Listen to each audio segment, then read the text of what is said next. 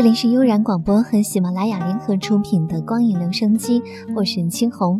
今天呢，要跟大家说一个人。事实上，说起新海诚，你可能并不太知道，或者说知道的人很少。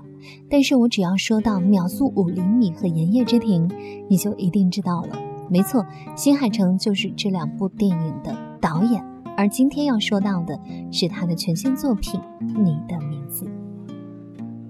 新海诚的动画总是充满了绚烂多彩的画面，给人一种非常梦幻的感觉，唯美而又忧伤。画面上的美丽算得上是新海诚的重要优势之一，但是与之相对应的，则是在故事的脚本上略差一点。对于一部分的影迷，包括我自己而言，一部电影故事的重要程度远超过了它画面的美丽，或者说其他的一切艺术手法。而新海诚导演的几部动画电影都有着同样的问题。画面感的质感非常好，而忽略了电影的故事性。比如《秒速五厘米》当中漫天飘落的樱花，和《炎夜之庭》当中细腻真实的雨水，我相信很多人都对这些画面记忆犹新。但是故事情节，你是否又真的记得了？不过这一切的问题，都在他的全新作品《你的名字》当中全部改变了。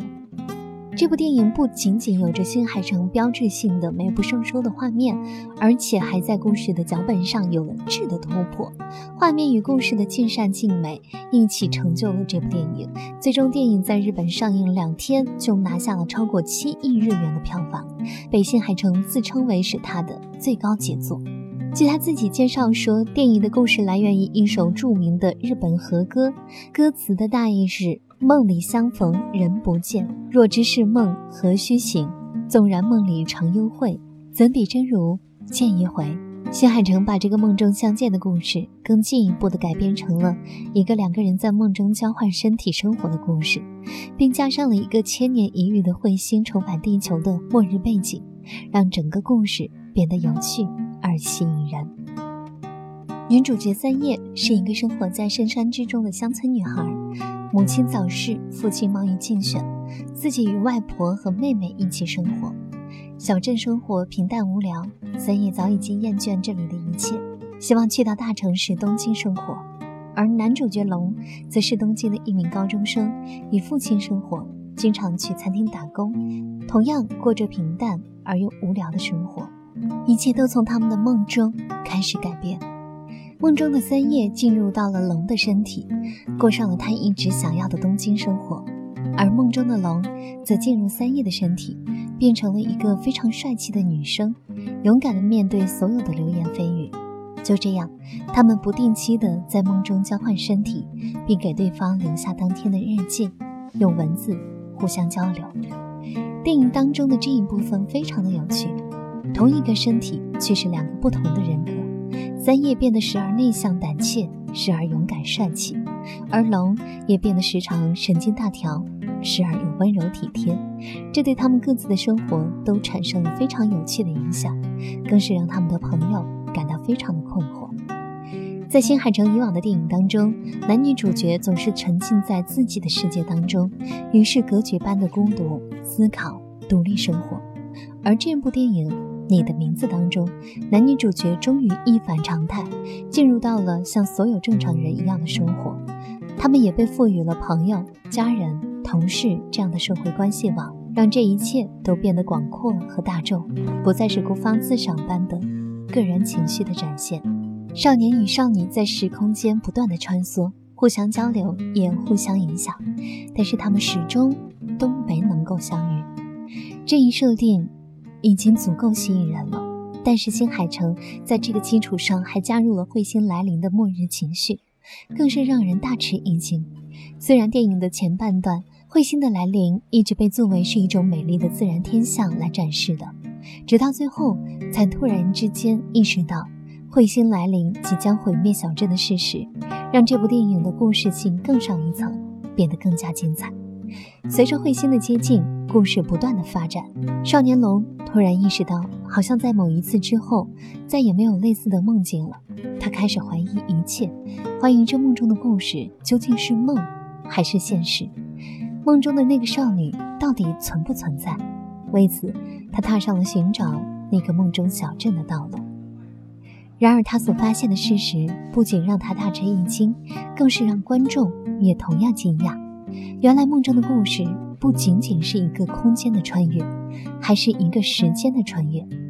少女三叶是三年前的少女，而少年龙是现在的少年。他们共同做的这个梦的终极意义是试图拯救整个小镇的居民。故事的最后，他们共同经历千辛万苦，终于拯救了小镇。少女三叶终于在灾难当中活了下来，来到了东京生活，而少年龙也同样一直在东京继续生活，但是他们却互相遗忘了梦中的故事，忘记了那个不能忘，也不想忘的名字，只是隐隐的记得一直在追寻的那个人。要是以以往新海诚的调性，或许故事会就此结束，留下淡淡忧伤的结局，甚至会更加催泪的。让男女主人公在人海当中擦肩而过，却无法相识。但是这部电影当中，他竟然给出了一个 happy ending，反而更加的催泪，更加的动人。冬去春来，地铁上的偶然一瞥，亲人的似曾相识的感觉，让他们互相寻找对方。可是见面之后，却又没有勇气说话，强忍着冲动，默默的低头擦肩而过。直到所有的观众为他们着急，直到少年龙一低头一咬牙，大喊了一声：“请问我在哪里见过你吗？”少女泪如雨下，微笑着说：“我也是。人世间所有的相遇都是久别重逢，即使没有真正的遇见过彼此，但或许是在梦中。毕竟梦这种东西，醒来之后。”就会消失的，所以享受那一切美好的梦境吧，或者珍惜每一个相遇的人，或者告诉我你的名字。这里是光影留声机，由悠然广播和喜马拉雅联合出品。今天的节目就到这里，我是青红，下周见。